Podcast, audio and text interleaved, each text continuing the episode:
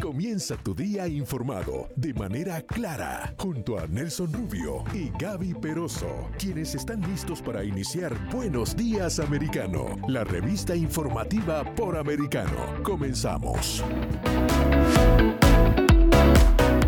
7 en punto de la mañana arranca así Buenos Días Americano. Como siempre, un placer despertar junto a ustedes. Ya es viernes, se nos fue volando una semana más, pero siempre es importante que estemos juntos, que estemos conectados justamente informándonos y yendo un poquito más allá de la noticia. Buenos días, Nelson, ¿cómo estás? Muy buenos días, Gaby Peroso. Buenos días, americano, a toda nuestra gente de costa a costa en toda la nación americana, a través de Americano Media, a través de Americano Radio y, por supuesto, en Radio Libre 790M. Gracias, gracias por la sintonía, gracias por acompañarnos.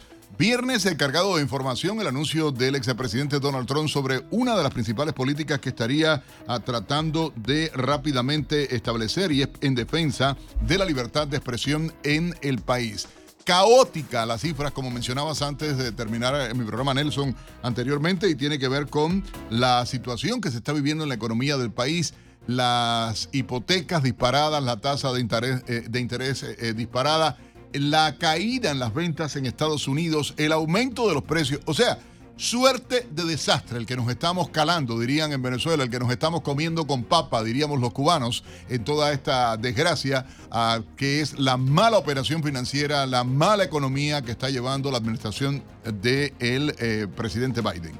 Sí, y es que justamente veíamos esa respuesta que daba el presidente Biden a Donald Trump sobre sus grandes anuncios y al final cuando empiezas a, a revisar ítem por ítem ves que la inflación está bajando, pero es que subió durante tu administración, entonces sería algo muy fácil de hacer cuando la tienes que bajar. Y adicionalmente, los números que daba la Reserva Federal decían que la economía, lejos de mejorar, está peor y que van a seguir subiendo esas tasas de interés. No de la manera agresiva que lo hicieron en el 2022, porque sería insostenible en el tiempo, pero van a seguir subiendo y esa, y inflación va a ceder en 2025 o 2026. Hablaba justamente de esta ley del matrimonio igualitario. Eso ya existe en este país el matrimonio igualitario es consagrado a nivel nacional y ellos solamente hicieron una ley adicional que haya venido Britney Girner a Estados Unidos está muy bien, es una estadounidense, pero la canjearon por uno de los hombres más peligrosos del mundo que se convierte adicionalmente en un peligro a la seguridad nacional de este país porque estaba probado y por eso estaba en prisión en Estados Unidos, que él justamente conspiraba para armar redes eh, terroristas en contra de Estados Unidos y eh, así vamos enumerando uno a uno. Pero quería eh, destacar algunas de los quotes de, de, las cosas que dijo textualmente Donald Trump. Dice que si no tenemos libertad de expresión, no tenemos un país libre. Si se permite morir el derecho más importante, entonces el resto de nuestros derechos y libertades caerán. Y a partir de allí hace un plan en donde específicamente prohibiría a las agencias del Estado intervenir o tratar de censurar a las personas de esta nación y hablaba y denunciaba justamente ese estado profundo y de las actividades de izquierda y medios corporativos que están manipulando y silenciando al pueblo estadounidense. Hay mucha información, igualmente alarmante, un informe que acaban de publicar las autoridades de salud acá en Estados Unidos en las últimas horas. Gaby Peroso, las sobredosis en adolescentes de 10 a 18 años de edad se duplicaron acá en Estados Unidos en los últimos dos años. Y lo peor de la historia es eh, el fallecimiento que aumenta día a día entre jóvenes, entre personas de todo tipo de raza, origen étnico, origen eh, económico, o sea, realmente el estatus económico, perdón, a eh, esto de pastillas falsificadas que se están vendiendo incluso en las escuelas que contienen fentanilo. Amigos, es un opioide sintético, hay que decirlo de esta manera y lamentablemente... Súper poderoso. Muy poderoso. 100 veces más fuerte que la heroína. Sí, es una, es una suerte de desgracia lo que se está viviendo acá en el país y realmente eh, estragos graves en la población toda de la nación americana. Siete, cinco minutos en la mañana, Gaby Peroso, te propongo, a, junto a nuestros oyentes, hacer un recorrido ahora a través de las informaciones más importantes en la que nuestro equipo de noticias está trabajando a esta hora en Americano Media. Ventas minoristas caen más de lo esperado en noviembre. El descenso fue de 0.6% respecto al mes anterior, mientras que los analistas esperaban una caída de 0.1%. Ya en el mes de septiembre se había registrado un estancamiento debido a que los estadounidenses aplicaron un freno en los gastos de automóviles, muebles, productos electrónicos y electrodomésticos. En otra información de carácter económico, igualmente las tasas hipotecarias a promedio han subido al 7% y las ventas en el país se han desplomado. El administrador de hipotecas, eh, Freddie Mac, informó que el promedio de la tasa clave a 30 años aumentó esta semana al 6.94%, casi un 7%, cuando el año pasado era del 3.09%. Las ventas de viviendas cayeron un 23.8% desde septiembre del año pasado y ahora están al ritmo anual más lento desde septiembre del 2012. La política de la Reserva Federal para poder controlar la inflación ha estancado un sector de la vivienda que más allá del inicio de la pandemia ha estado activo durante los últimos años. Nuevo programa migratorio permite castigos de hasta cinco años a quienes ingresen como indocumentados. Alejandro Mallorca, secretario de Seguridad Nacional, advirtió que el trabajo de la frontera será reforzado una vez concluya el título 42 el próximo 21 de diciembre. Aseguró que el Departamento de Seguridad Nacional procesará a las personas que se encuentren en la frontera sin los documentos de viaje adecuados. Entre las nuevas penalizaciones indicó que se prevén consecuencias significativas, la prohibición de reingreso por cinco años a las personas que sean expulsadas. Un juez federal en Texas se bloqueó el último intento del gobierno de Joe Biden de poner fin al programa conocido como Quédate en México, lo que supone un duro revés a la administración Biden para poner fin a dicha política. Este programa envía a ciudadanos no mexicanos a territorio de México para que esperen la decisión sobre sus trámites migratorios, sean de asilo o de entrada a Estados Unidos, un proceso que puede llevar meses. El fin del programa es una de las promesas que Biden repitió a lo largo de su campaña. La administración Biden aprobó una solicitud del estado de Washington para ampliar el acceso al seguro médico para todos los residentes independientemente de su estatus migratorio. La solicitud para la exención que se presentó en mayo pasado recibió el consentimiento del Departamento de Salud y Servicios Humanos y el Departamento del Tesoro, emitido bajo una sección de la Ley de Cuidado de Salud bajo, de bajo precio. Según los dos departamentos, está eh, ampliaría el acceso a planes de salud calificados, planes dentales y un programa estatal asequible para los residentes de Washington, sean o no indocumentados. Una tormenta invernal avanza hacia el noreste de, con nevadas y apagones en todos los Estados Unidos. El Servicio Meteorológico Nacional indicó que la tormenta poderosa y enorme sigue moviéndose por el norte del país y en Florida tras dejar al menos tres muertos en Luisiana. La tormenta a días avanza después de causar una ventana, o perdón, una veintena de tornados y dejar en las últimas horas sin electricidad a cientos de miles de residentes. El servicio meteorológico alertó que continuarán las condiciones para fuertes nevadas, vendavales y escasa visibilidad por la nieve en el medio oeste. Florida debe prepararse para una inusual clima de bajas temperaturas. Esto lo informó el Centro Nacional de Meteorología. Se pronostica que en el centro y suroeste de Florida las temperaturas puedan estar entre 60 y 65 grados Fahrenheit antes del fin de semana. Ante lo que se ha llamado el aumento de casos de COVID, el gobierno federal ofrece nuevamente pruebas gratis. El gobierno ofrecerá cuatro modelos de pruebas rápidas disponibles a través de covidtest.gov, según explicó un alto funcionario. Entre las medidas para combatir el aumento de casos está previsto que se, reserve personal y equipamiento por si tuvieran que asistir a residencias, hospitales sobrepasados. El gobierno de Biden también instó a los estados y gobiernos locales a animar a la gente para que reciba las vacunas actualizadas bivalentes contra el COVID-19. Estas son algunas de las informaciones destacadas a esta hora. Buenos días, americano. Accede a toda nuestra programación a través de nuestra página web, americanomedia.com, nuestra aplicación móvil, Americano Media, Roku, Amazon Fire, Google TV y Apple TV. Puede sintonizarnos en Radio Libre 790 AM en Miami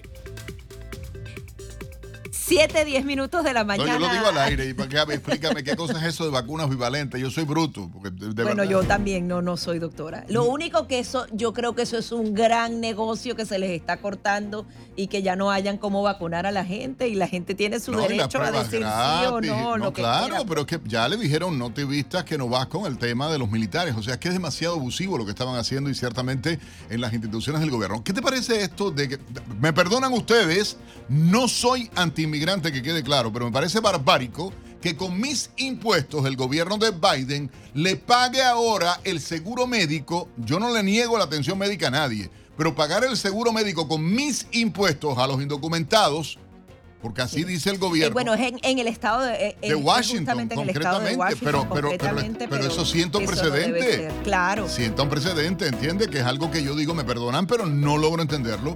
Vamos a hacer una pausa, regresamos por supuesto en Buenos Días Americanos. Gaby Peroso y Nelson Rubio. Oiga, gracias. Llámenos 786-590-1623.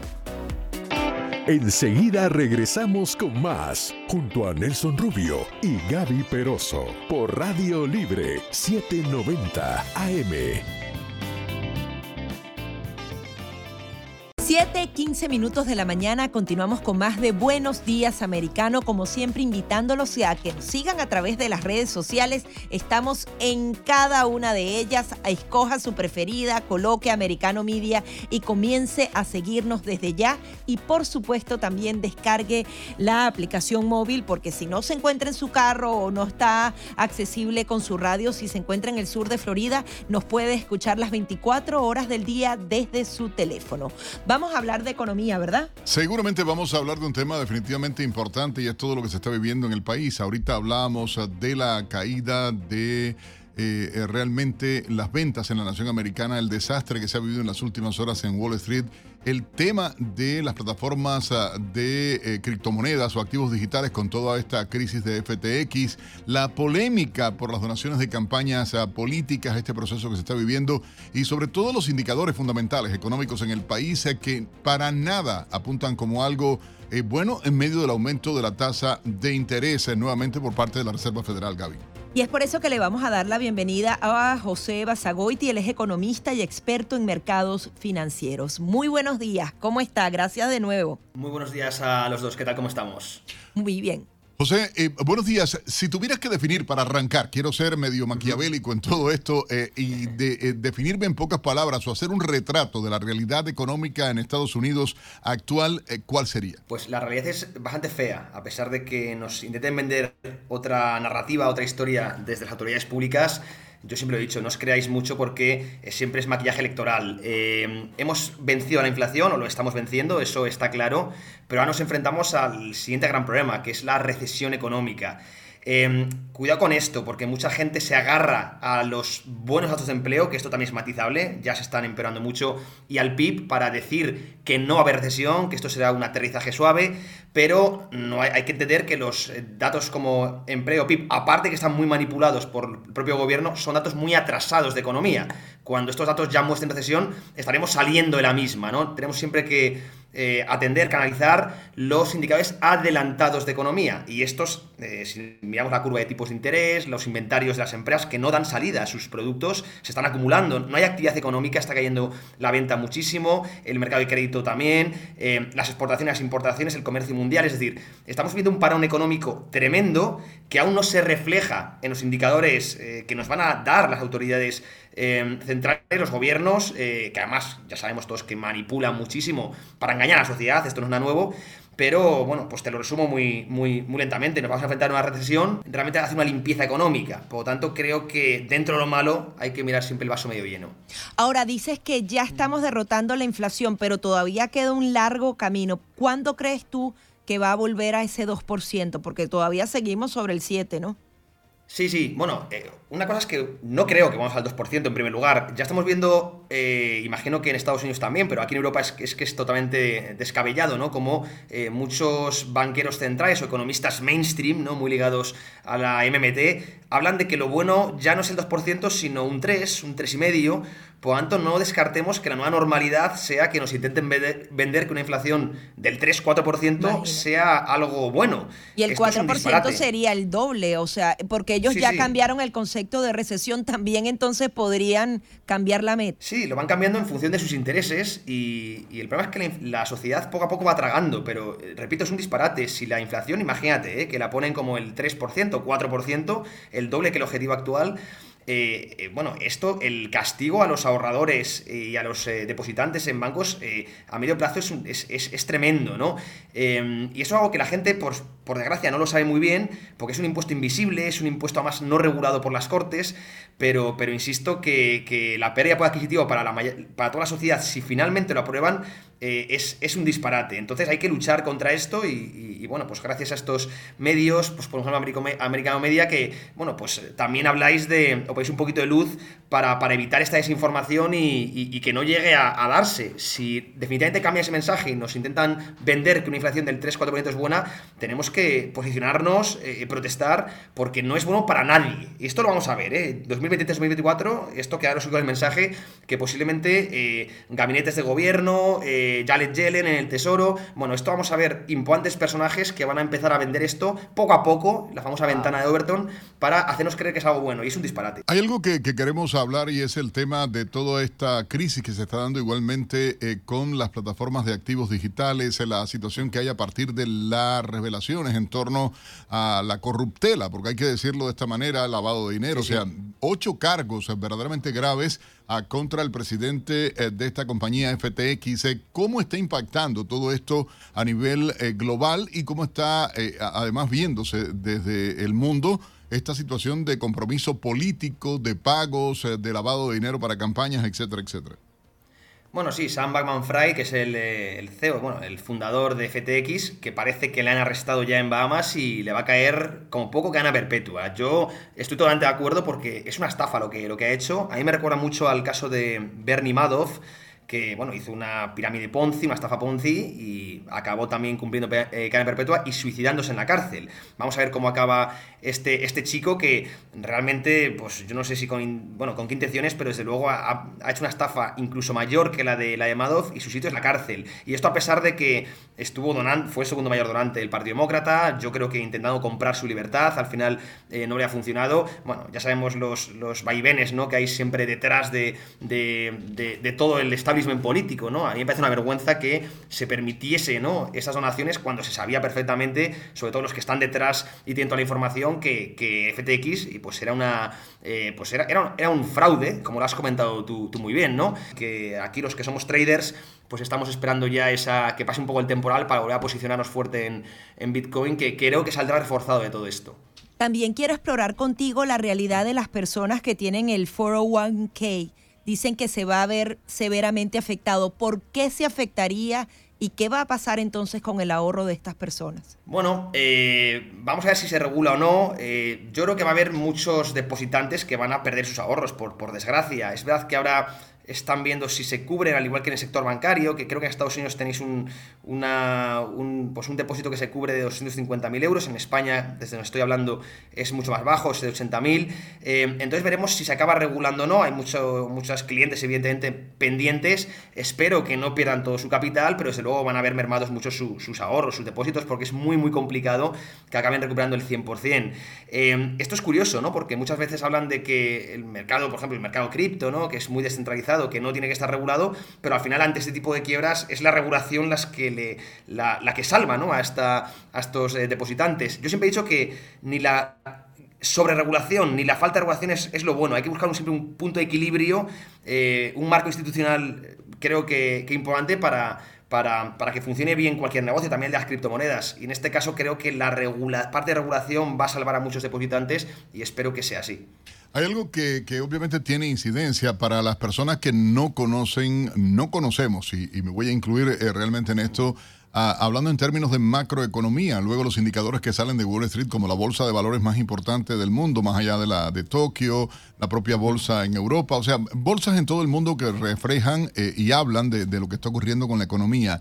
Los impactos de los diferentes indicadores, el Dow Jones, o sea, el índice industrial, el Nasdaq, todo esto, ¿qué eh, eh, incidencia tienen en la vida día a día de la gente? Hablábamos ahora del 401k, uh, que, que, al final es un seguro o, una pensión, vamos a decirle de alguna manera, privada, que, que, tiene la gente para poder tener dinero luego que se jubile, ¿no? Un, plan de jubilación privado. ¿Qué impacto tiene en todo eso? Bueno, pues eh, está cayendo muy fuerte estos últimos días la Wall Street, los principales selectivos. Has nombrado S&P 500, Nasdaq.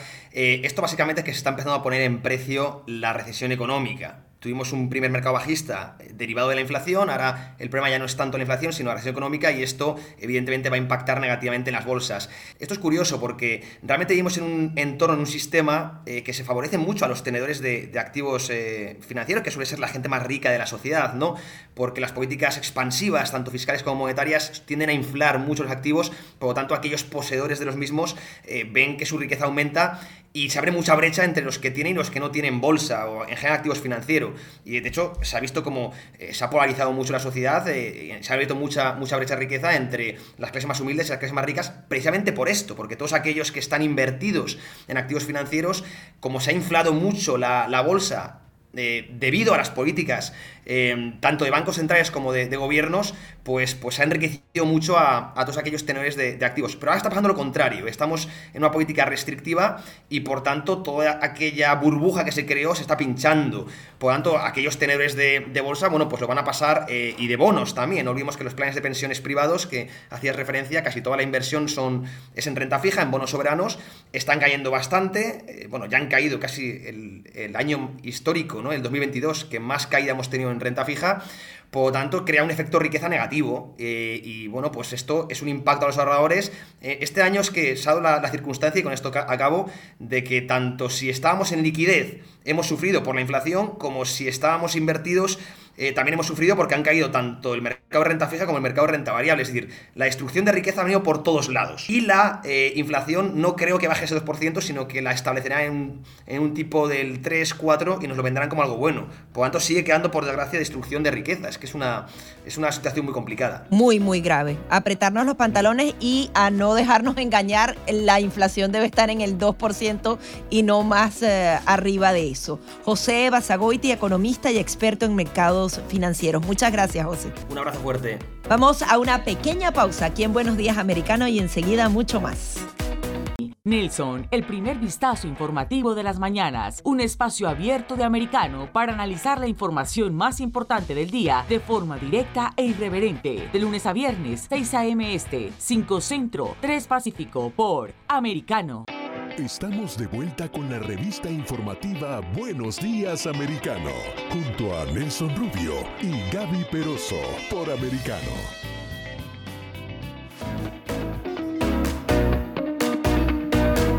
7:30 minutos de la mañana continuamos con más de Buenos Días Americano, como siempre invitándolos a que nos sigan a través de las redes sociales y descarguen nuestra aplicación.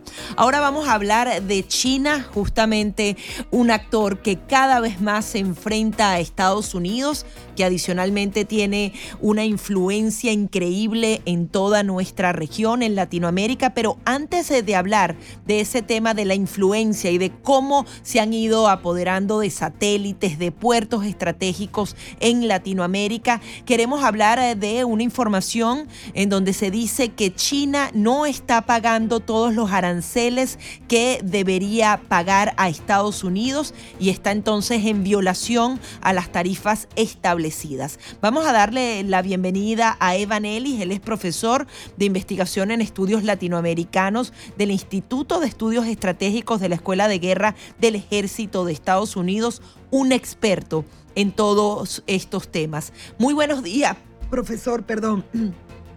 Quería que nos sí. ayudara a entender qué está pasando con China, por qué están pagando menos aranceles a Estados Unidos. Bueno, la situación en cuanto a um, los aranceles es, es, es algo uh, técnico que, que, ha evitado um, uh, declarar y, de cierta forma ser considerado en, lo que debe pagar. Pero realmente el problema de, de, China va mucho más allá que, que solo los aranceles. Es, es que o sea, el desafío que, presenta por la competencia tecnológica en, en, las cadenas de abastecimiento es el desafío que presenta en cuanto a acceso a tecnología. O sea, hemos visto lo, lo de, TikTok, es la competencia en, terceros mercados. O sea, realmente es, un gran desafío estratégico, mucho más que, que solo los aranceles, pero eso quizás un síntoma de la competencia desleal que China presenta. Profesor Elisa, hay algo que nos gustaría tratar de entender y es lo que se está viviendo actualmente eh, en eh, revelaciones que han salido de ah, importantes instituciones dentro de Estados Unidos y es con relación al tema de la seguridad en América Latina, la tendencia que se está viviendo en la región y lo peligroso que, eh, es para Estados Unidos esta relación con el régimen comunista chino. Ah, ¿Cuál es su opinión al respecto?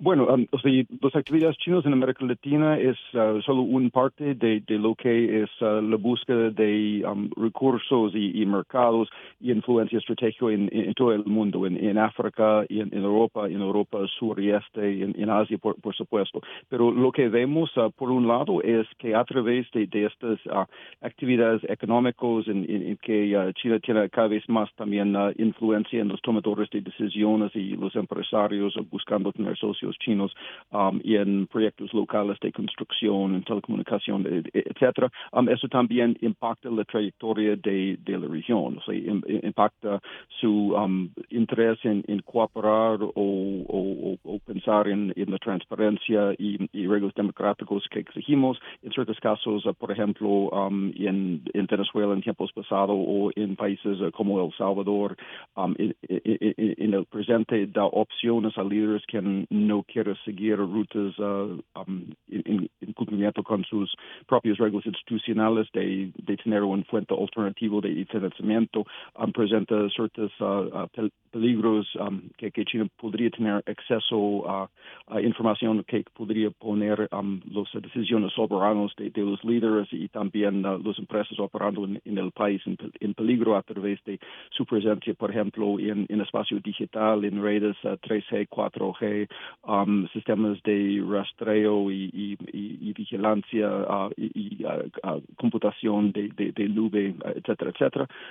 hay peligro también que a través de, sus intentos de, cambiar relaciones a, Taiwán, a República Popular de, China en países como uh, Paraguay, Honduras, um, hasta Haití, ah, que, también esto podría avanzar, no, solo su influencia rápidamente en la región, sino también llevar China más rápido a tener la tentación de tomar una decisión destabilizadora en, en mover contra Taiwán en, su propio uh, vecindario. O sea, realmente hay una cantidad grande de, de, de, impactos en no solo quién gana, quién beneficia por los recursos de, América Latina, sino en el entorno estratégico y la posición de los Estados Unidos en este entorno y nuestra habilidad también de tener la colaboración, no solo la influencia, sino la colaboración en temas como seguridad y temas migratorios.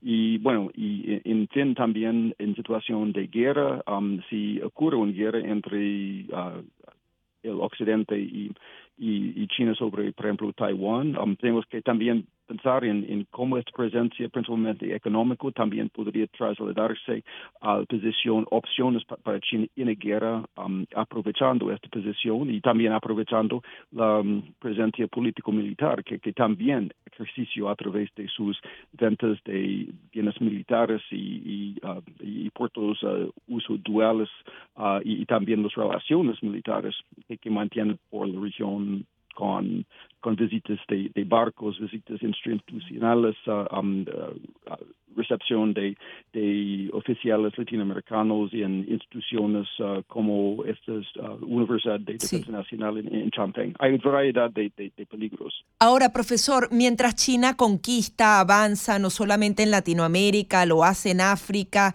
Estados Unidos cada vez ve más disminuido su poder e incluso por falta de acción.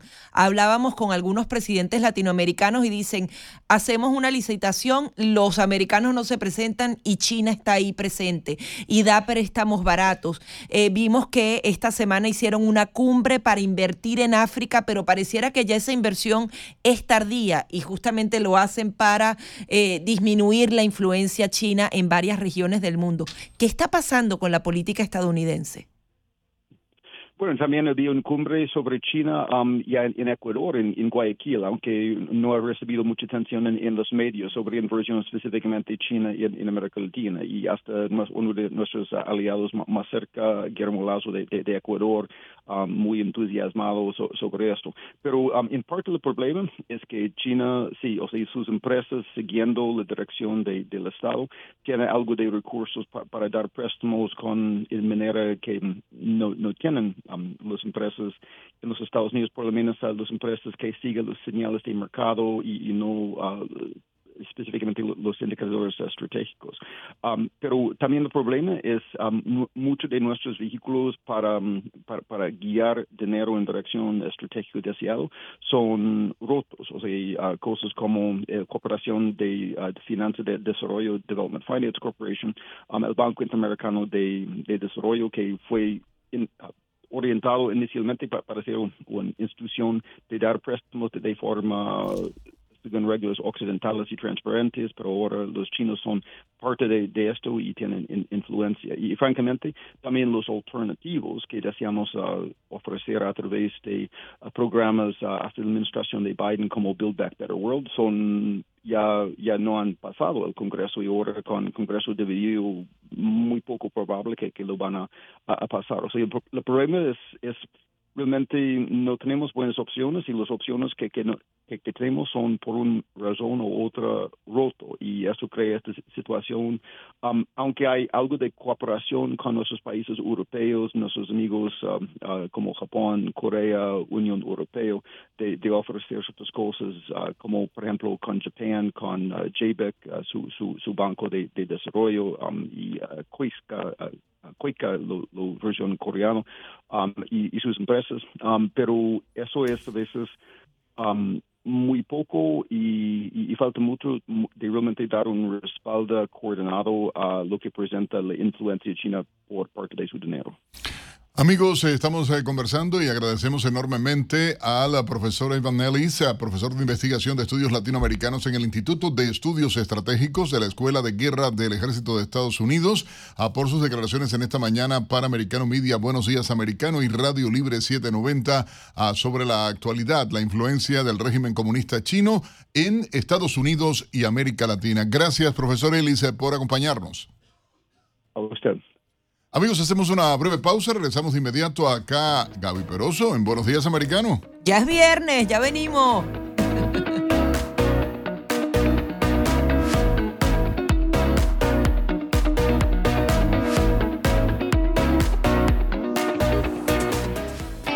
Enseguida regresamos con más, junto a Nelson Rubio y Gaby Peroso, por Radio Libre 790 AM.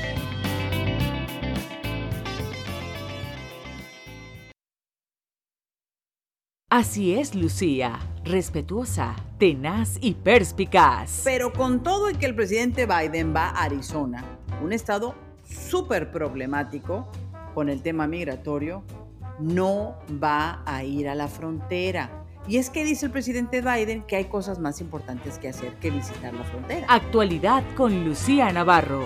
De lunes a viernes, 10 pm este, 9 centro y 7 pacífico. Por Americano. Buenos días, Americano, junto a Nelson Rubio y Gaby Peroso. Es la revista informativa de las mañanas. 7:45 minutos en la mañana del este en Estados Unidos. Los buenos días, americano, a toda nuestra gente que de costa a costa nos sintoniza a través de Americano Media, Americano Radio y también, por supuesto, en Radio Libre 790 AM. Gaby, te propongo a esta hora hacer un resumen de algunas de las informaciones que nuestros colegas están trabajando a esta hora en la redacción de Americano Media para toda nuestra audiencia. Condenan a tres hombres por intento de secuestro de la gobernadora de Michigan. El juez Thomas Wilson impuso condenas más largas conocidas hasta el momento por el complot para secuestrar a la funcionaria. Joe Morrison, Pete Músico y Paul Bellar fueron condenados por brindar apoyo material para la comisión de un acto terrorista, lo que conlleva una pena máxima de 20 años de prisión. El complot fue develado por el FBI y aunque los tres acusados no tienen participación directa en la conspiración, sí guardan relación con el grupo paramilitar. Músico fue sentenciado a un mínimo de 12 años de prisión, seguido por Morrison con 10 años y Velar con 7. El Congreso de Estados Unidos da a Puerto Rico oportunidad de votar para ser Estado. La Cámara de Representantes aprobó un proyecto de ley que permitiría a Puerto Rico realizar por primera vez un referéndum vinculante sobre si el territorio se convierte en Estado de la Unión o si adquiere algún tipo de independencia. El proyecto, aprobado por 233 votos contra 191 con apoyo republicano, daría a los votantes tres opciones convertirse en Estado, independizarse o la independencia con asociación libre. Sin embargo, esta propuesta tendría pocas posibilidades de avanzar en el Senado tras el plazo a perentorio a fin de año, según analistas. Georgia y New Hampshire también prohibieron el uso de TikTok en las computadoras estatales. Sigue creciendo la lista de funcionarios que restringen el uso de la plataforma social para equipos oficiales tras la decisión de los gobernadores Brian Kemp y Chris eh, Sununu. Las dos autoridades regionales también prohibieron la aplicación de mensajería WeChat y otras aplicaciones propiedad de la empresa china Tencent. El temor del acceso a información oficial es una motivación para estas restricciones que en el caso de Georgia afectará incluso a 20 colegios y a cuatro universidades que usan TikTok para, cantar, para captar nuevos estudiantes. En otra información, hasta ahora 3.370 cubanos fueron interceptados en el mar en menos de tres meses en su intento por ingresar a Estados Unidos. El número de migrantes cubanos detenidos en el último trimestre del año representa más de la mitad de los aprendidos en el año anterior a fiscal. Las autoridades migratorias estadounidenses informaron que esta semana, en esta semana concretamente, los guardacostas repatriaron a 162 cubanos a la isla, luego de 11 operaciones cerca de las costas de Florida. El teniente Matthew Miller del Distrito 7 de la Guardia Costera reiteró el compromiso de patrullar y detener la inmigración ilegal, por lo que cual recordó que los emigrantes interceptados serán repatriados a su país de origen. Nuevas sanciones financieras de Estados Unidos apuntan hacia Vladimir Potanin, considerado uno de los hombres más ricos de Rusia, en un nuevo intento por debilitar a Moscú en su ofensiva contra Ucrania. Potanin había recibido sanciones similares de Gran Bretaña y Canadá, según explicó el Departamento de Estado en un comunicado. La sanción alcanza a la red financiera del magnate ruso, un total de 18 entidades con las que se pretende profundizar el aislamiento de Rusia en los mercados globales, según explicó el subsecretario de Terrorismo e Inteligencia Financiera del Tesoro, Brian Nelson. A las 7:49 minutos de la mañana hacemos el contacto con nuestro colega Pablo Quiroga, quien nos trae ahora las noticias tecnológicas. Adelante, Pablo. Hola, ¿qué tal? Soy Pablo Quiroga con la noticia tecnológica del día. Donald Trump hizo noticia por convertirse en el primer presidente de los Estados Unidos en tener su propia colección de NFT. El anuncio lo realizó este jueves a través de su red social Truth Social. La colección de cartas del expresidente contiene un total de 45.000 NFT y serán acuñadas en la plataforma Polygon. Cada comprador podrá adquirir un máximo de 100 NFT. En la colección se puede ver al 45 presidente de los Estados Unidos en varias profesiones o como vaquero, astronauta, astronauta superhéroe. Cada persona que adquiera estas tarjetas ingresará a concursos exclusivos en el cual podrán ganar una cena de gala en donde estará el exmandatario o también una reunión personal con él. Donald Trump en un post dijo, coleccione todas las imágenes favoritas muy similares a las de béisbol pero mucho más emocionantes. Luego agregó, es un gran regalo de Navidad, no espere porque se irán pronto muy rápido. Los NFT son tokens no fungibles. Esto quiere decir que son bienes únicos e insustituibles. Por ejemplo, un billete de 100 dólares es fungible fungible porque podrá reemplazarlo por otro exacto y cuesta lo mismo, mientras que una obra de arte no es fungible porque es única. No se puede reemplazar ni aunque se haga una copia. Las cartas del expresidente son únicas porque no se pueden modificar ni intercambiar por otra, ni aunque tengan el mismo valor. No existen dos NFT que sean equivalentes o iguales. Además funciona con la tecnología blockchain protegido por un código largo y tienen certificado de autenticidad en donde aparece quién es el autor y propietario del NFT. Soy Pablo Quiroga con la noticia tecnológica del día. Agradecemos entonces a Pablo Quiroga por esta información de este anuncio de esta serie de tarjetas coleccionables eh, del presidente Donald Trump. Y es que si hay alguien que sabe hacer dinero es él. Yo estuve haciendo una pequeña investigación el día de ayer y solamente en las gorras rojas que hablaban de MAGA cuando ya él era presidente, vendió un millón de gorras a 45 dólares, eso solamente en un ítem, sin contar, bueno, la cantidad de mercancía que vende a través de su tienda oficial y al parecer lo que será destinado, el dinero que recaudará con estas tarjetas, irán a esa campaña presidencial 2024. Lo que me impresiona es que se hicieron dos anuncios al mismo tiempo y aquel de la libertad de expresión ha quedado desplazado de los medios de comunicación porque todo el mundo está haciendo memes con las tarjetas y todas las cosas. Pero es parte del juego de la prensa liberal y hay que entenderlo. O sea, lo más importante y contundente, en mi opinión personal, era el tema de que el presidente hablara eh, realmente de algo que están tratando nosotros mismos como a, medio de comunicación estamos queriendo ser, eh, eh, nos están tratando de es difícil conseguir el tema de libertad de expresión en los medios todo habla de las tarjetas, o sea, es complicado. Parte de la estrategia de desinformación de estos medios liberales acá en Estados Unidos y es parte de todo lo que se está viviendo, Gaby. Hay que decir también, mira, la FIFA acaba de catalogar a la Copa Mundial de Qatar 2022 como la mejor o el mejor mundial de la historia. Eso vamos a hablar más adelante, a ver qué La calificación viene por qué? Por la esclavitud de los trabajadores que compraron los estadios, porque los estadios van a, trasladarse a otras ciudades. Hay, hay, hay muchas maneras. Hay mucha plata, perdón. Vamos a hablar claro. Hay mucha plata detrás de Qatar 2022 y en eso eh, está. Y el negocio de la cerveza se les cayó, porque olvídate que esas ventas, por más que, que han tratado de decir que sí, no sé. No estoy tan segura que haya sido el mejor. muchacha, eso. Y, y la expectativa que hay se va a transmitir en las calles de Miami Beach, en el anfiteatro teatro que está eh, cerca de, la playa, se va a poner en vivo el partido de fútbol. Imagínate tú la, euforia de ver. Yo, yo ayer estaba cenando y salimos con mi esposa y de momento digo, ¿tú te imaginas el domingo los bares en Miami a las 10 de la mañana repletos para ver el partido? Porque la gente se va a los bares, a los lugares donde hay eh, pantallas y todo eso. La gente va a empezar a tomar temprano el domingo, porque es que imagínate tú tan temprano. Bueno, no, bueno, pero es que hay que aprovechar. Pero no creo que vayan a tomar café tampoco, ¿entiendes? 10 de la mañana viendo un partido de fútbol, tomando café o té a la inglesa, ¿no? Francia. No, no, con la Francia con buen vino, ¿entiendes? Y la Argentina también, ¿entiendes? Y si hay asadito y todo lo demás temprano. ¿Qué clase de lo que era? ¿Te imaginas, no? La expectativa que hay en medio de todo eso. ¿Cómo? Que va a estar bueno y bueno, obviamente el triunfo de Francia. Yo quiero que ustedes nos llamen y nos digan quién va a ganar en esta Copa del Mundo. Pueden hacerlo marcando el 786-590-1623, 786-590-1623 o el 786-590-1624. Llámenos, comuníquese con nosotros acá en Buenos Días Americano y díganos quién usted cree que va a ganar la Copa Me van a tener que mandar la camiseta de Argentina porque si ganan voy a tener que tomarme mi foto haciendo puchero con la camiseta de Argentina. Pues tiene que hacerlo como va a ganar Argentina y tiene que ser así, usted va a tener que salir a ahí con su camiseta argentina. Y yo le prometí, la voy a pasar yo en la voy descapotable. A si pierdo, asumo mi barranco. Nuestra producción ya consiguió un auto descapotable para pasearla a usted con el pullover. ¿Te imaginas? ¿Con qué lo que era? Con el pullover de, de, Argentina para pasearla. Y con, la cara larga. Ah, bueno. Por pavosa, diría en Venezuela, deseándole mala suerte, mala muchacha.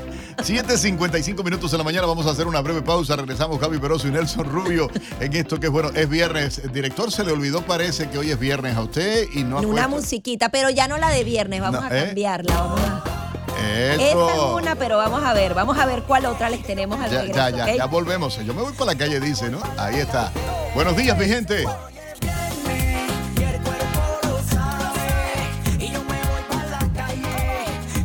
Enseguida regresamos con más, junto a Nelson Rubio y Gaby Peroso, por Radio Libre 790 AM.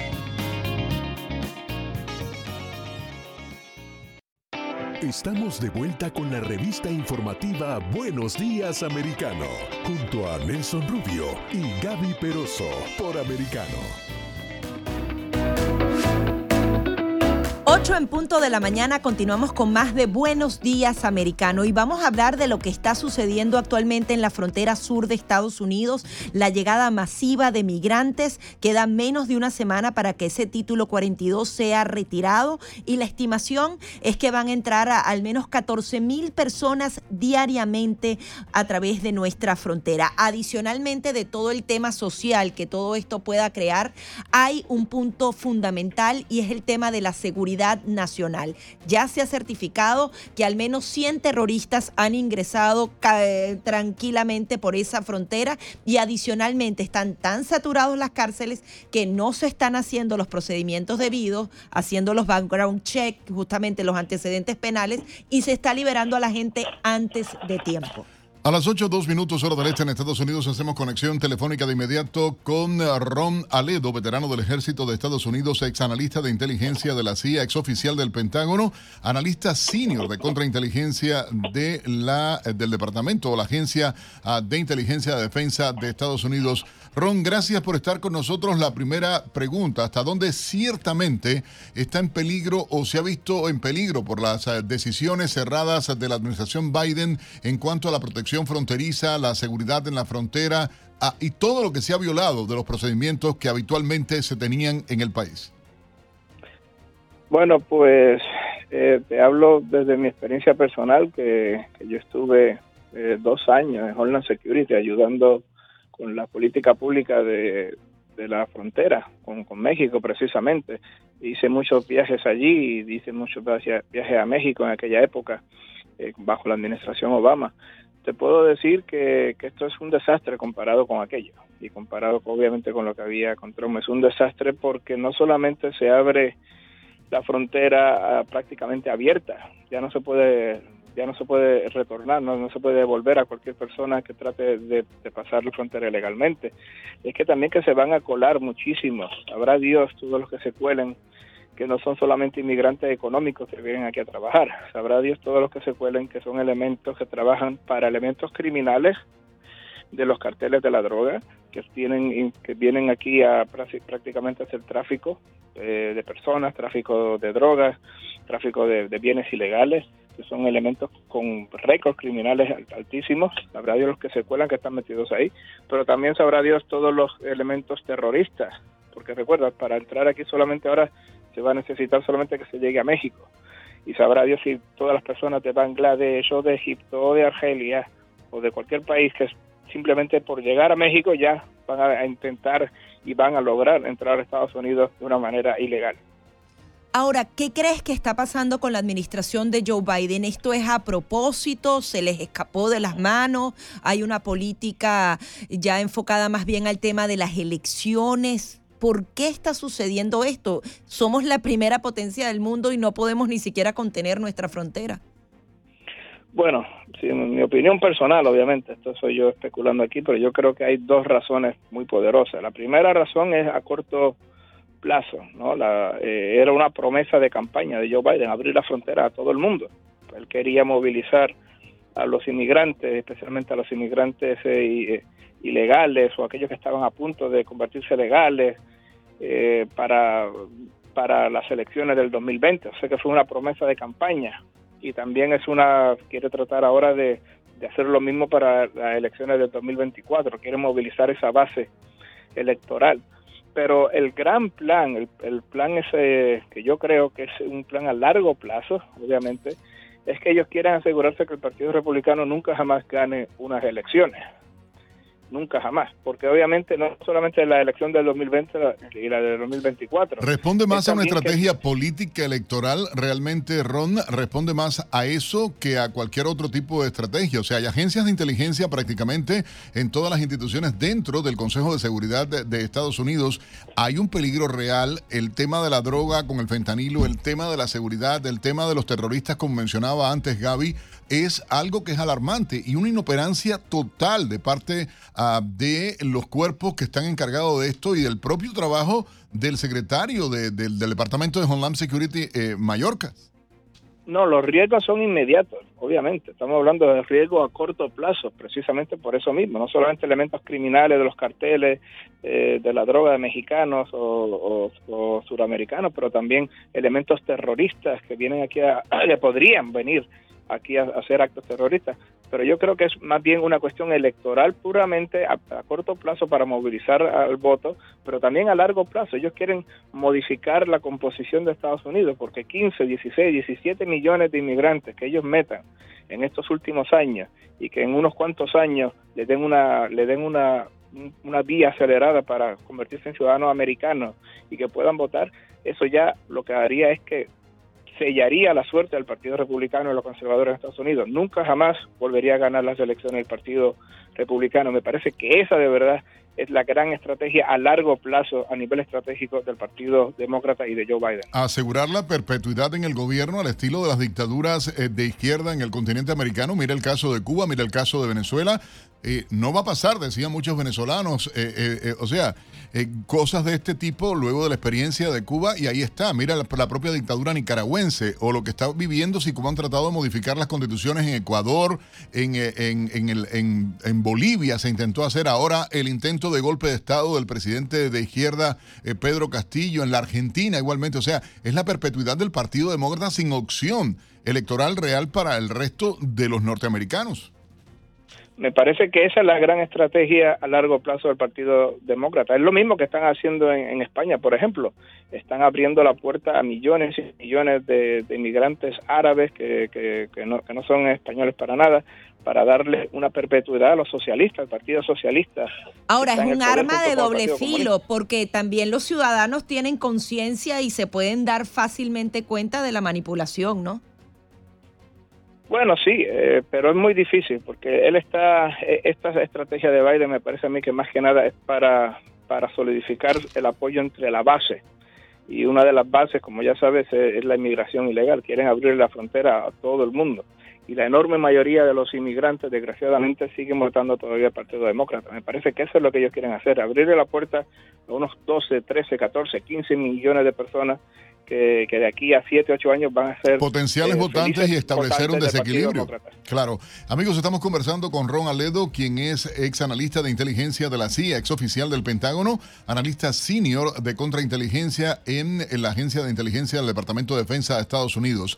En términos prácticos y tratando de ir a su experiencia personal, quiero para tratar de concluir la entrevista y, y poder hablar en ese sentido, Ah, usted decía, hay riesgo, hay peligro actualmente. ¿Cómo funciona la comunicación entre las agencias, a diferentes agencias? Porque evidentemente está saliendo información, la llegada de criminales pertenecientes a bandillas eh, dentro del continente americano, la llegada de terroristas identificados que son antiamericanos al tuétano, la llegada de infiltrados desde Venezuela, desde Cuba, desde Nicaragua. Ah, y, el peligro ah, realmente de gente que pueden ser potenciales enemigos de este país. ¿En qué situación nos deja? ¿Cómo funcionan esas agencias para poder advertir, alertar al gobierno federal? Bueno, eh, tenemos un sistema, ¿no? Hay un sistema en, pie, especialmente el, eh, Intelligence Center en El Paso, en Fort Bliss, EPI, como nosotros le llamamos, que, que, son una combinación de agencias de inteligencia y de agencias de ley y orden, de agencias de law enforcement, que están supuestamente coordinando con Border Patrol, con CBP, con todo Homeland Security para proteger a Estados Unidos la frontera. El problema es que si la administración, por cuestiones políticas, ideológicas, por cuestiones electorales, les, eh, les amarra las manos detrás, en la espalda, pues obviamente es muy poco lo que pueden hacer. Porque no es cuestión, ya, ya no se utiliza el sentido común, no se utiliza el análisis de inteligencia propiamente dicho, el riesgo de tal población, o el riesgo de que haya terrorista o de que haya criminales, si ya se utiliza solamente el criterio político electoral de la administración, entonces le amarran la mano a, las agencias de inteligencia. Es grave lo que usted está diciendo, le amarran las manos, y voy a citarlo textualmente, es grave lo que usted está diciendo. ¿Cómo el gobierno federal está amarrando las manos de estas agencias que están creadas, activas, para proteger al ciudadano norteamericano, la seguridad y la integridad de este país? Sí, exacto, porque es que por más información que le puedan dar, por más inteligencia que le puedan dar, mira, existe un alto riesgo aquí de que en esta población haya Mara Salvatrucha, de que haya MS-13, de que haya gente del cartel de Juárez, del cartel de Tijuana. Pero si la, la, la orden de la Casa Blanca es no importa, déjenlos entrar.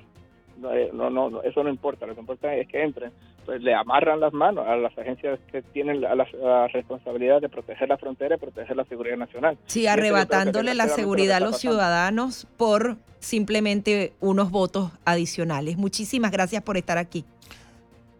Encantado de estar aquí con ustedes. Cómo no, gracias a Ron Aledo en esta entrevista en exclusiva. Declaraciones fuertes con relación a la violación por parte de la administración Biden del sistema de seguridad, protección y la estabilidad, afectando la seguridad nacional de Estados Unidos. Lo escuchó primero a través de Buenos Días Americano, Americano Media y Radio Libre 790 AM. Ya regresamos.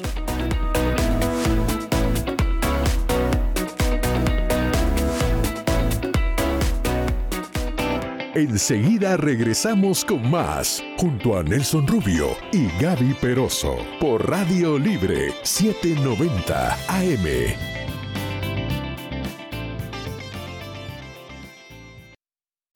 Estamos de vuelta con la revista informativa Buenos Días Americano, junto a Nelson Rubio y Gaby Peroso, por Americano.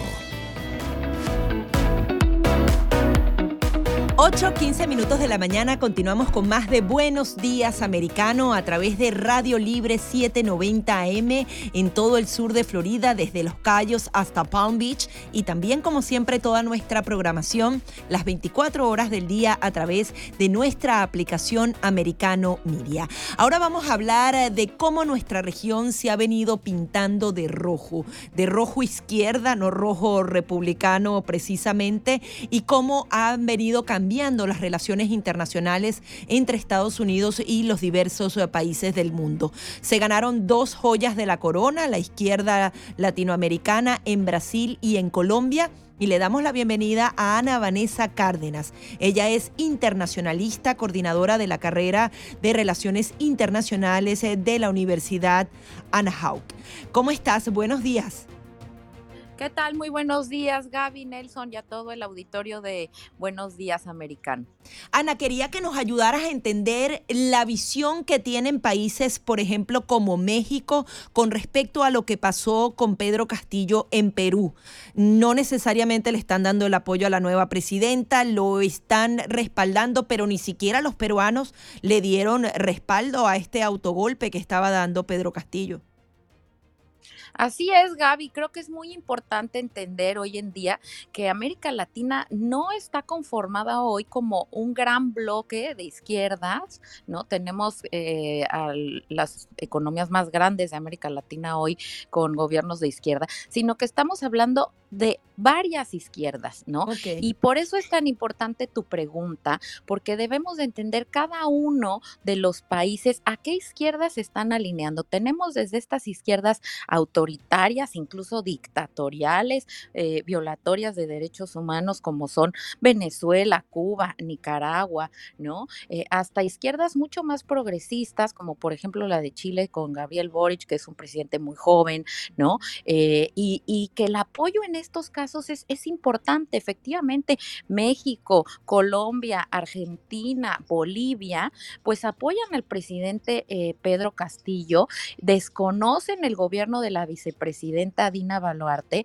y, con eso pues vemos que hay un posicionamiento sí importante a, a favor de este mandatario, pero también que de pronto se descuida el esperar y el ser prudentes porque estamos hablando de cosas muy graves. Eh, eh, la disolución del Congreso pues es un elemento poco democrático por parte de Pedro Castillo, más allá de los motivos y es eh, eh, de alguna manera eh, eh, falta de experiencia política, etcétera. Bueno, es muy grave el, haber tratado de hacer esto y además tenemos eh, más de seis cargos en su contra por corrupción. Entonces, un pueblo peruano que incluso, pues como México ha sido el país que ha abierto sus puertas para darle asilo, como en su momento también lo hizo al presidente Evo Morales, pues los mismos peruanos se manifestaron afuera de la Embajada de México y de la Embajada de Perú en México de ambas representaciones diplomáticas en contra de darle este asilo a Pedro Castillo, que el día de hoy sabemos que tendrá 18 meses más de prisión preventiva. Y es que me llama la atención que dices que hay diferentes izquierdas, porque dicen que Dina Boluarte también tiene una tendencia izquierdista bastante marcada. ¿Qué podría estar pasando en Perú y en el apoyo de uno u otro, a Castillo o a Boluarte, y, y, si las izquierdas están entonces divididas, eso también podría ser interesante porque eso las hace débiles, ¿no? Claro, mira, yo creo que hoy eh, es difícil ya hablar de estas ideologías como un bloque común, como te comentaba, ¿no? Y hay izquierdas que optan por ser mucho más progresistas, mucho más abiertas, menos radicales, ¿no? Eh, y aquellas que están defendiendo por una afinidad ideológica lo indefendible, ¿no? Como el caso de Venezuela, de Cuba, de Nicaragua, etcétera. El mismo presidente Boric en su momento lo dijo en su visita a México, eh, que más allá de qué ideología se siguiera, era eh, imposible defender y no señalar y condenar los hechos, por ejemplo, en Venezuela. En el caso hoy de Pedro Castillo, bueno, cuando hablamos de Perú, el Congreso peruano tiene toda una tradición de ser hostil, de ser un Congreso muy complicado. Dina Boluarte venía en la fórmula de Pedro Castillo y hoy, eh, pues sus mismos seguidores le dan la espalda por haber sustituido a, Castillo. Entonces, eh, de hecho, en un primer momento parecía que ella iba a querer completar el periodo de gobierno sin convocar a elecciones, pero luego de los estallidos sociales que se están dando en las calles, de eh, la división política que hay, muy complicada, ¿eh, Gaby, la situación en Perú, porque hay una gran inestabilidad social, política, que no se antoja que termine pronto y que le ha complicado las cosas a Boluarte y es por eso que hoy sí hay la voluntad para acelerar, ¿no? Y hacer los, las modificaciones pertinentes en la Constitución para que haya elecciones, pero difícilmente aún con elecciones vamos a ver en el corto y mediano plazo y lamento decirlo por los hermanos peruanos, una situación de estabilidad en, en Perú. Ahora, tomando en cuenta la actuación del Foro de Sao Paulo o el Grupo de Puebla, como se quiera llamar, eh, hablando de esas izquierdas que se están dividiendo, hay algunas que siguen unidas, sin embargo, públicamente no se reconocen para justamente no ensuciarse en política. Lo vemos con Gustavo Petro. Tiene una relación agridulce con Nicolás Maduro. Eh, eh, porque le conviene que sea así. Sin embargo, es su garante de paz. Eh, eh, realmente al final sí hay una línea única que baja hacia esos países, solo que cada uno tiene sus matices. Claro, sí, no es políticamente correcto para el presidente colombiano, por ejemplo, hacer un apoyo total a Maduro cuando le ha ocasionado problemas muy graves en sus fronteras. Estamos hablando de que Venezuela casi alcanza la crisis migratoria más importante del mundo, que es la Siria. y el colombiano se lo cobraría a Gustavo Petro si le da un apoyo total desde luego, porque antes que otra cosa, pues son políticos, David, sabemos que eh, eh, eh, tienen que, obviamente, pues responder a su base, ¿no? pero mira, por ejemplo, en el caso del mexicano, del presidente mexicano Andrés Manuel López Obrador, pues lo solucionan cuando se hacen estas preguntas incómodas con decir, pues nosotros estamos a favor de la no injerencia, ¿no? De la autodeterminación de los pueblos, entonces no nos metemos, ¿no? Pero cuando hay casos, por ejemplo, de violaciones a los derechos humanos, pues es imposible no señalarlas, ¿no? Entonces también hablaría más allá de una afinidad personal, de una complicidad muy delicada. Eh, por ejemplo, el presidente mexicano Andrés Manuel tiene una gran afinidad eh, personal incluso con, con el presidente eh, argentino, ¿no? y hay este, este tipo también de, de círculos, ¿no? Donde hay afinidad ideológica y con quien hay afinidad personal que también en política es importante. Ahora, eh, ¿quién crees tú que va a ser ese nuevo líder latinoamericano de izquierda? Hugo Chávez y Lula da Silva lo hicieron en su momento de una manera bastante contundente. López Obrador trató de hacerlo en la cumbre de las Américas y eh, molestó a Estados Unidos, pero no se identifica como un líder así. Y Gustavo Petro parecía que iba a hacerlo, pero ha estado un poco más... Eh, discreto en este asunto. ¿Qué crees que pueda pasar con respecto a eso? Sí, me parece eh, hoy que, que, realmente no hay un, liderazgo carismático, como dices muy bien, en su momento lo tuvo Lula, pero hoy Lula pues no tiene el dinero que tenía Brasil en el aquel entonces por las crisis en los commodities, etcétera, y tampoco pues tiene la misma autoridad moral, porque a pesar de que se hayan desestimado las acusaciones en su contra, bueno, pues quedó ahí, ¿no? Una manchita en el historial. Eh, me parece que hoy Boric, dependiendo de cómo haga las cosas en Chile, Chile, que tampoco las tiene fácil, pues podía presentarse como esta opción mediadora, eh, ¿no? Y, que podría ser un icono sobre todo para las nuevas generaciones, porque vemos generaciones de izquierdas pues ya muy desgastadas, presidentes muy, muy grandes, ¿no? Eh, eh, y que no logran del todo solucionar los problemas internos de sus países. Y lo delicado en esto, Gaby, es, por ejemplo, lo que pasó en Brasil, cuando la izquierda empieza a fracasar, la gente más allá, creo, hoy en América Latina, no vota por una ideología, vota por algo totalmente diferente porque no quieren saber nada de los políticos. Hay un hartazgo y un desencanto de la política. ¿Y qué hizo Brasil? Bueno, se radicalizó y se fue a la ultraderecha y creo que eso puede pasar en los países donde las izquierdas no den los resultados que han eh, dicho, ¿no? Y sobre todo cuando son izquierdas de corte populista que prometen mucho y cumplen poco. Entonces las expectativas son tan altas ¿no? Que eso directamente implica una decepción de la población que vota eh, en, las siguientes elecciones por todo lo contrario. Entonces, eh, este gran bloque que se formó con UNASUR y, y donde estaban los líderes Lula, Lula en, Brasil, cuando estaba Evo, cuando estaba Chávez, los Kirchner, etcétera, que buscaban una América unida, no lo lograron. Difícilmente vamos a lograr lo que el presidente Obrador en esta cumbre de las Américas proponía, una zona eh, parecida a la Unión Europea, ¿no? Qué bonitas intenciones, pero ni en el mejor momento de las izquierdas lo han logrado. Muchísimas gracias, Ana, por estar aquí. Gracias, buen día. Ana Vanessa Cárdenas, internacionalista. Ya venimos con más.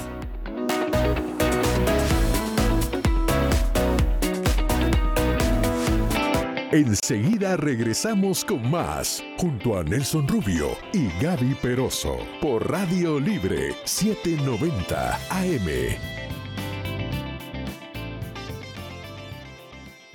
8.30 minutos hora del este en Estados Unidos. Los buenos días americanos para toda nuestra gente en toda la nación americana a través de Americano Media Americano Radio. También, por supuesto, a toda nuestra gente en Florida en Radio Libre 790M.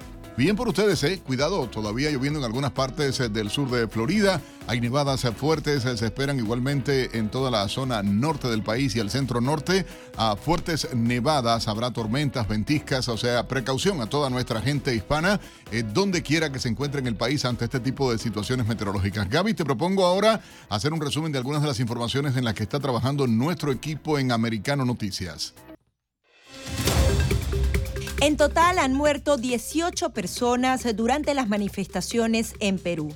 Siete de ellas murieron y más de 50 resultaron heridas este jueves en Ayacucho, Perú, donde violentos enfrentamientos entre fuerzas del orden y manifestantes que protestan tras la destitución de Pedro Castillo. La Defensoría del Pueblo había informado previamente que al menos 10 personas habían muerto y 187 civiles y 216 policías habían resultado lesionados desde que, desde que comenzaron las protestas.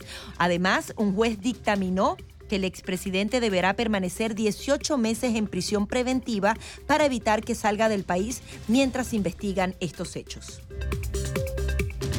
Otra información igualmente de carácter internacional, China inicia ante la Organización Mundial de Comercio una disputa comercial por su desacuerdo con medidas que limitan la exportación de microprocesadores en Estados Unidos. A través de una petición, China ha solicitado consultas con Estados Unidos al considerar que las medidas estadounidenses son inconsistentes con los acuerdos comerciales internacionales que regula el organismo. De acuerdo con el mecanismo de resolución de disputa de la organización, si pasando 60 días China y Estados Unidos no alcanzan un acuerdo bilateral en esta materia, los litigantes pueden solicitar la creación de un panel de expertos para que emitan un dictamen.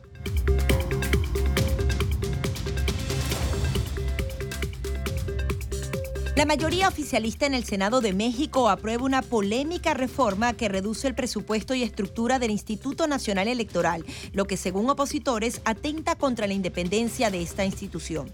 La reforma, criticada por la oposición, las autoridades electorales y especialistas, reduce la estructura y presupuesto del instituto, el órgano autónomo encargado de organizar las elecciones en México, al que el presidente Andrés Manuel López Obrador ha acusado de ser oneroso y de haber tolerado fraudes en el pasado. El presidente López Obrador aplaudió la aprobación de la reforma, aunque lamentó que no sea de calado constitucional. La Policía Federal de Brasil desplegó un operativo contra simpatizantes del presidente Jair Bolsonaro vinculados con las protestas que exigen mayor claridad electoral. Esto tras el proceso en que él resultó electo y Lula da Silva gestó igualmente movimientos desfavorables a Jair Bolsonaro. La Corte Suprema emitió 103 órdenes de allanamiento y cuatro de prisión contra sospechosos de organizar lo que llamaron actos antidemocráticos, aunque la Policía Federal todavía no ha hecho un balance final del resultado de la operación. Los objetivos de la acción son grupos que actuaron en las manifestaciones frente a cuarteles de las Fuerzas Armadas que han tenido lugar tras la segunda vuelta de las presidenciales del 30 de octubre. Nueva York prohíbe venta de perros y gatos en tiendas de mascotas en un intento de atacar las operaciones comerciales de cría calificadas por los críticos como fábricas de cachorros. La nueva ley, que fue firmada por la gobernadora, entra en, en vigencia en 2024 y permite que las tiendas de mascotas trabajen con refugios para ofrecer animales rescatados o abandonados en adopción, pero también prohibirá a los criadores vender más de nueve animales al año. Esas fueron algunas de las principales informaciones que estamos trabajando en la redacción de Americano Noticias a través de Americano Media, Americano Radio y Radio Libre 790 AM.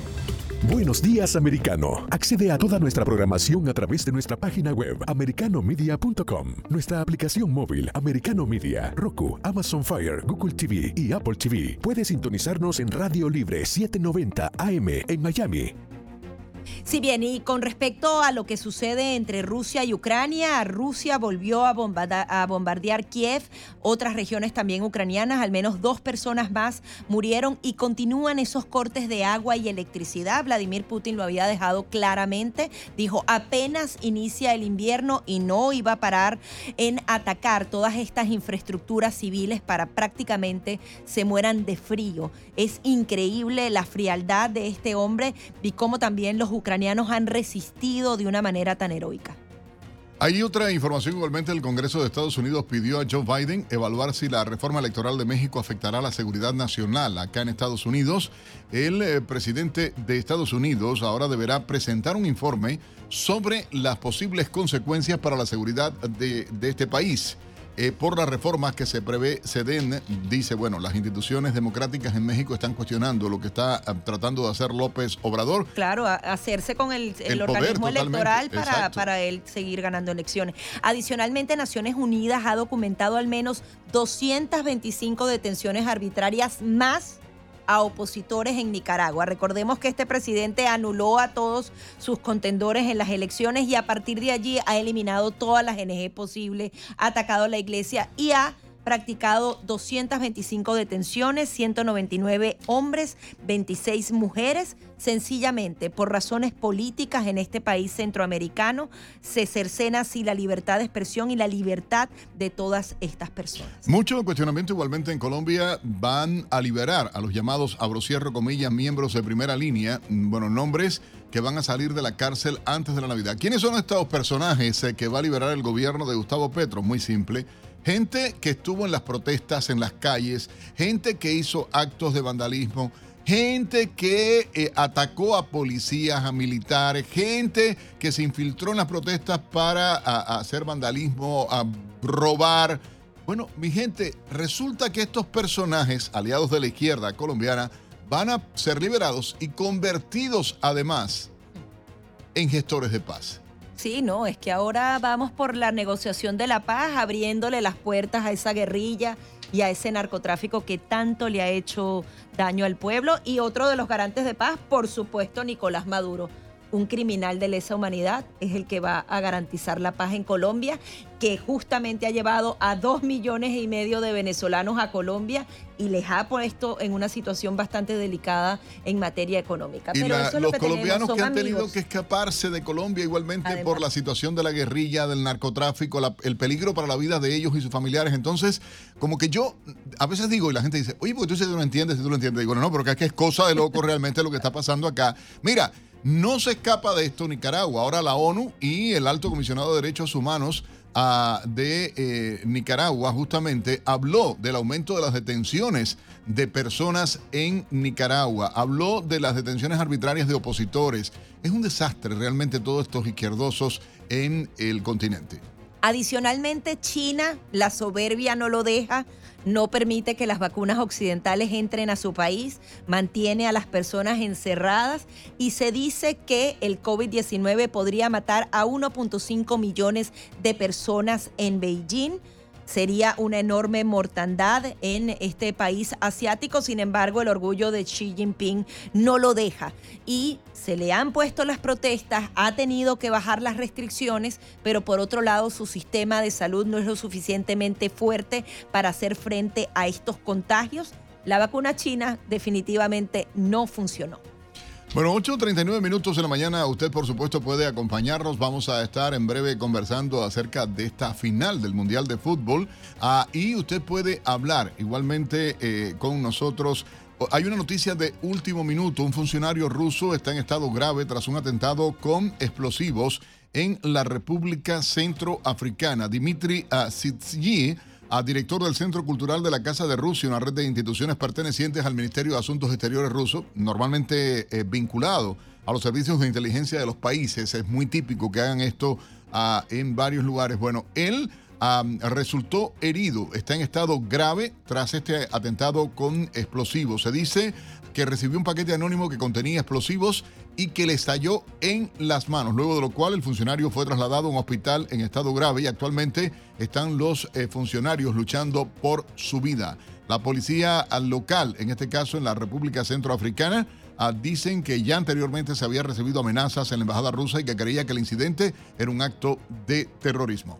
También el Senado de Estados Unidos aprobó el presupuesto anual de defensa. Este incluye un apoyo adicional a Ucrania y también a la OTAN. La partida presupuestaria fue aprobada por 858 mil millones de dólares. Incluye también aumentos de sueldo para las tropas y elimina la obligación de estar vacunado contra el COVID-19, tal y como lo informaba mi compañero Nelson Rubio. Vamos a hacer una pequeña pausa aquí en Buenos Días Americano. Póngase pero seguimos, no, no, no, todavía no. Eso será si acaso el lunes. Póngase si acaso. La Eso, vamos. Voy a amanecer cantando la Bien Rose.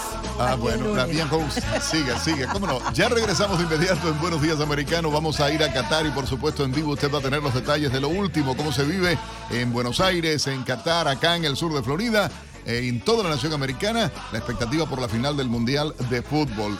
Francia, Argentina, algo de no perderse el domingo 10 de la mañana, hora del este, en Estados Unidos. Ya regresamos.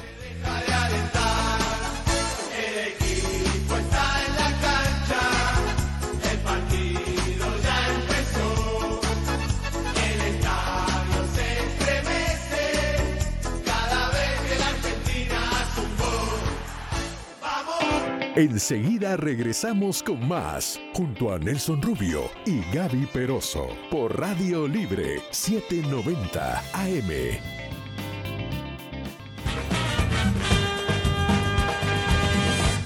En Argentina nací, tierra de Diego y Leonel, de los pibes de Malvinas que jamás olvidaré no te lo puedo explicar. No 8.45 minutos de la mañana, recta final aquí en Buenos Días Americano y mucho fútbol. Yo me voy a quedar calladita en este segmento porque mi día de gloria será el lunes. Lapavosa.com. su día de gloria, Argentina, vamos que va arriba y todo eso. Y hay un espíritu tremendo. La gente acá en el sur de Florida, pero sí es verdad, si gana Argentina, vamos a sentar a Gaby Peroso, montarla en un convertible que se ponga la camiseta y recorrerla por la calle 8 para que todo el mundo la, bueno, ahí le, la aplauda. bueno, pero, pero, eso es lo bueno de la presencia de selecciones como Argentina en la final, ya que si la final fuese Francia-Croacia, por ejemplo, como en 2018, tal vez no la, gente... No tenemos a quien Sí, la gente que le gusta el fútbol la disfrutaría igual, pero la presencia de Argentina genera esas pasiones, porque hay gente... es el continente nuestro, imagínate Argentina lo que representa poder regresar y, a mí me daría gusto, lo digo con honestidad, ¿entiendes? O sea, yo creo que los eh, argentinos se merecen la Copa también. Francia es tremendo equipo, pero como latinoamericano me daría mucho gusto realmente que pudieran ganar ellos. Bueno, y además es la sequía que, tenemos de título en, esta parte del mundo, ya que es el 98 que, que ganó Brasil. Eh, ah, en el 2002 que ganó Brasil, de ahí para adelante han sido puros campeones europeos. Y de hecho Argentina y Uruguay eh, en los últimos mundiales han quedado mejor posicionados que Brasil, el, pentacampeón mundial. Entonces eh, vamos a ver, ojalá que Argentina le estamos mandando las, las mejores de las vibras. Bueno, Una parte del programa. nosotros, nosotros Una parte del sí, programa. la Siempre, Peroso, sí, no, sí. la señorita Siempre hay gente Pérez. que quiere llevar la ¿Eh? contraria. Eh, Sí, pero que, que- es por eso, no es por otra Pero cosa. me encanta, me encanta sacarles la piedra a los dos. Pero eso es lo bueno porque eh, eh, es- eso es una razón más para el domingo reunirse con familiares, con amigos y que Y haya llamarme, claro, hay mejor ambiente Sí, y ¿qué bueno, si- siempre hay alguien que lo va a sufrir más que otro y el domingo le toca a Gaby sufrir. Ya está. Eso, tú también estás apitonizo, ¿no? Pero bueno, nada, lo, lo bueno de todo esto es que va a ser algo, es el encontronazo, por supuesto, de dos gigantes eh, del fútbol actual, el, tal vez eh, la más importante figura en, la- en los últimos años en la historia del fútbol, eh, fútbol perdón, Lionel Messi, y, en- eh, eh, y ahora viene un Mbappé que, que viene fuerte, una cosa arrolladora, mucho más joven, hay que ver la resistencia, la inteligencia, la astucia, qué se va a mover en el terreno es lo que va a definir definitivamente el Mundial. Tal cual, y hay un montón de historias alrededor, porque también Benzema, eh, quien se bajó de- del Mundial eh, a última hora por lesión, eh, bueno, el Real Madrid ahora le está dando permiso para, para que vaya a Qatar y él nunca salió de la nómina de Francia. O sea, en teoría, él pudiera jugar la final, pero bueno, cuando le preguntaron al técnico de Francia, él prefirió no responder y, y eso ha generado una serie de rumores que, que hay muchas historias por detrás, como que no les gustó que tal vez él abandonara el equipo, a pesar de que siguió en la lista y no hubo ningún sustituto. Pero bueno, tú te imaginas que, que la- el juego vaya a prórroga y, y uno de, de- de los jugadores De que, que le pueda echar mano desde la banca sea Benzema, que es el actual balón de oro. Una Sí, locura. no, no, como que no. Pero mira, yo creo, y, y en eso hay que ser honesto, Messi se la juega todo. Pudiera ser el último mundial de él, de hecho ya lo ha Sí, anunciado, es el último, último mundial que tendría. Y Messi, el pobre, en los mundiales anteriores como que no. ¿Entiendes? Claro. Cada vez cuando le ha tocado jugar con la selección argentina, como que no la ha puesto el hombre bien. Ojalá y todas las energías del mundo, eh, eh, de verdad, me daría mucho gusto que él pudiera realmente lucirse Claro. como anotador. Que la sangre joven del equipo argentino pueda igualmente aportar, me daría mucho gusto. Claro, porque todo lo que le ha regalado Messi al fútbol durante los últimos años y todavía hay personas por, allá- por allí, como, como alguien por aquí. No, no, que- no, yo no he hablado de Messi, hablo de la selección argentina. Porque hay mucha gente todavía por ahí que histórica. a veces lo compara con Pero con Maradona. él definitivamente ejemplo, y, no. y dicen que, que Messi no es tan grande porque no ha ganado una Copa Mundial. Es totalmente injusto. Entonces, el Sí, domingo... pero es que Messi No, se ha ganado Messi los Todo, de del mundo, ha ganado la, de la serie, eh, todas las Máximo cosas. goleador de Argentina en mundiales, ya pasó a Batistuta. El, el domingo se convierte en el jugador que más juegos de- del mundial ha disputado. Lo único que le falta es el- sería la joya de la corona. No, y es que ha estado además en toda la... eh, eh, eh, la- la- lo- Solo por series. eso me gustaría que ganara. Bueno, y los argentinos están vueltos locos. De hecho, las aerolíneas argentinas Tuvieron que sacar vuelos claro, extras programaron vuelos extras. Y anoche eh, habían protestas en las afueras de, de uno de los hoteles en Qatar donde eh, están varios representantes de la Federación Argentina de Fútbol porque ellos están reclamando que, que se liberen algunos tickets a precios oficial porque la reventa, eh, unos, unos asientos Dice lejos... que allá arriba, arriba, arriba, arriba, arriba. 4.500, No, no, de 10 Cuando se levantan, le- dólares, le dan la lámpara en la cabeza al tipo, ¿entiendes? Es una Le cosa absurda. pegan la cabeza del techo, una. Exacto, Pero 10 hasta- mil dólares, Wow. una cosa. ¿Tú te imaginas eso? Una locura, ¿eh? Bueno, Sí. tú- tú Ahora- tienes en la cuenta ahí. Eh, vamos Tienes la cuenta, la si lo multiplicas por dos, Sí, pero no, no no, vas a ir tiempo de solo. llegar, muchas horas de vuelo, no llego, ¿entiendes? Ahora. Víctor, va a haber también un gran cierre como las inauguraciones, más o menos que se espera alrededor del. del Sí, bueno, antes de la, de la final va a haber una, eh, un acto eh, donde se espera que haya un, un acto musical, una, unas agrupaciones que todavía un se ha, se ha mantenido hermética esa información y posteriormente ya se disputa la final. Y, el, y la parte clausura, obviamente la premiación Claro, la de la, premiación, la copa, la medalla a los jugadores. Siempre vemos al equipo que perdió como que los jugadores le van a colocar la medalla y se la quitan como, como un desprecio. Pero bueno, en ese momento están un poco despechados porque no lograron el campeonato. Digo, el, segundo, el que llega al segundo, segundo lugar, y que perdió la final. Pero eh, de mucha dignidad, o sea, se- quedar como subcampeón del mundo y, y- y ojalá y sea Francia, ¿no? El que eh, realmente quede en esa posición para alegría de Gaby Peroso, que ahora se me volvió Edith Piaf aquí, ella, ¿entiendes? Yo digo, la Edith Piaf de, de pavosa venezolana. Rosa. Y ahora sí, Sí. esto es cosa de loco. Pero mira, hay que hablar de eso, hay que ver de las estrategias que han eh, eh, trazado, obviamente, los eh, directivos técnicos de los equipos y, y hay que pensar en qué va a ser. En tu opinión personal, ¿a qué va a apuntar Francia y a qué va a apuntar Argentina? ¿Cuál sería la debilidad de Francia y cuál la debilidad de Argentina? Oye, allí, allí hay un tema que no, que, que eh, los medios lo están registrando y que puede afectar mucho la estrategia de Francia, que es los afectados por el virus de ca- del camello. Hoy amanecieron dos jugadores importantes más de Francia, como lo son Barán y Konaté, con síntomas de, de resfriado, que la verdad no es nada grave. Pero bueno, eso puede atentar un poco, sí, eso puede atentar un poco contra el, el físico porque y que lo van a necesitar porque ambas selecciones llegan en un buen momento y parecieran estar en igualdad de condiciones. Uno siempre como que... Oye, al director que busque por ahí, Le Camel, se llama la canción, ¿entiendes? Que es una canción árabe esta así tipo pop, que, que, que es, a ver, para mandar energía ahí, para que el, el virus ese haga lo suyo también. Sí. Oye, fuerte. todo, todo, todo vale, todo vale. No, no, yo digo, oye, la- esa brujería argentina es fuerte, para que tú sepas por qué. Sí, el cubano hablando dice, esa brujería argentina es fuerte, porque me tienen embarcado Y con, con lo que también va a ser fuerte es la presencia de la hinchada argentina en las tribunas. Claro. Seguramente vamos a ver unas tribunas eso. De albiceleste y, y cantando durante los 90 minutos y tal vez más. Es que es muy tradicional del argentino en, Sí. en los partidos de fútbol estar cantando, eh, motivando. Lo viven con pasión y eso es una de las cosas que, que- que más este, ellos aportan al fútbol. eh, esos cánticos, de hecho, muchas de las hinchadas de otras selecciones se copian sus cantos y lo que hacen es cambiarles las palabras. Veremos qué pasa. Mentira, no voy a seguir empavando. Menos de Argentina. Yo estoy 48 horas feliz que estén allí y que nuestra representación de América Latina esté ahí, pero a partir de ahora vuelvo a contradecir. Qué clase de cara. Ponle la música árabe esa ahí a la Gaby Peroso para Una que se ubique que esto. No, ahí está, está puesta. Y vaya y tápese esa Eh, cara y, y eh. la- todo. Ya, sí, no, después de a usted la vamos a poner con burka y todo, con Burka y la la camiseta y la argentina. camiseta argentina para pasearla. Y cuando la gente la Por vea pasar todo por la calle Miami, 8, por hasta la eso. playa. Todo, a la playa sobre todo se la van a comer viva para que sepa. Oye, vamos a estar por supuesto a través de Americano Media y Radio Libre 790 cubriendo todo. Víctor Melo, nuestro colega, quiero ah, aprovechar para reconocer la labor que durante todo el mundial ha estado haciendo Víctor Melo, nuestro productor general, pero que además su especialidad es deporte. Realmente, ah, desde que como periodista cubría para, para en Venezuela, en el Universal, ¿no? Eh, eh, Tal cual, al, pri- al principio en el Universal y desde luego al Nacional. Y luego la Consalté la talanquera. Ya brincaste, ¿no? Sí, los periódicos rivales, ahí, Exacto. ah, supuestamente rivales en, en- en Venezuela, pero no.